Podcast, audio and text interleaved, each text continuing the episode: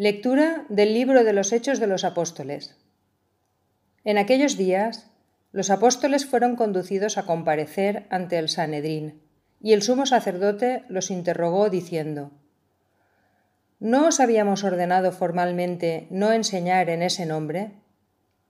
En cambio, habéis llenado Jerusalén con vuestra enseñanza y queréis hacernos responsables de la sangre de ese hombre. Pedro y los apóstoles replicaron, Hay que obedecer a Dios antes que a los hombres. El Dios de nuestros padres resucitó a Jesús, a quien vosotros matasteis, colgándolo de un madero. Dios lo ha exaltado con su diestra haciéndolo jefe y salvador, para otorgar a Israel la conversión y el perdón de los pecados. Testigos de esto somos nosotros y el Espíritu Santo, que Dios da a los que lo obedecen.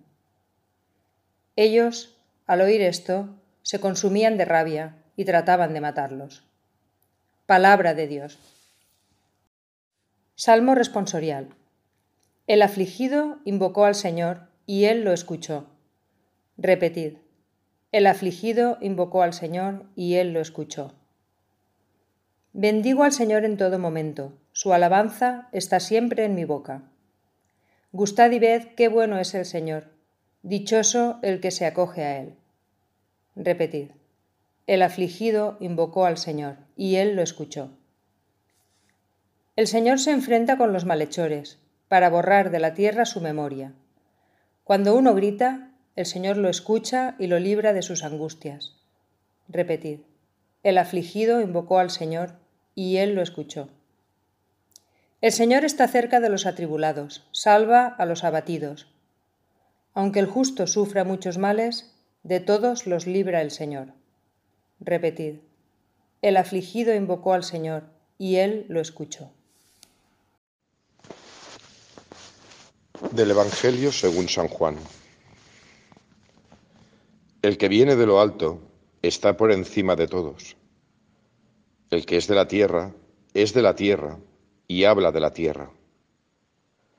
El que viene del cielo está por encima de todos.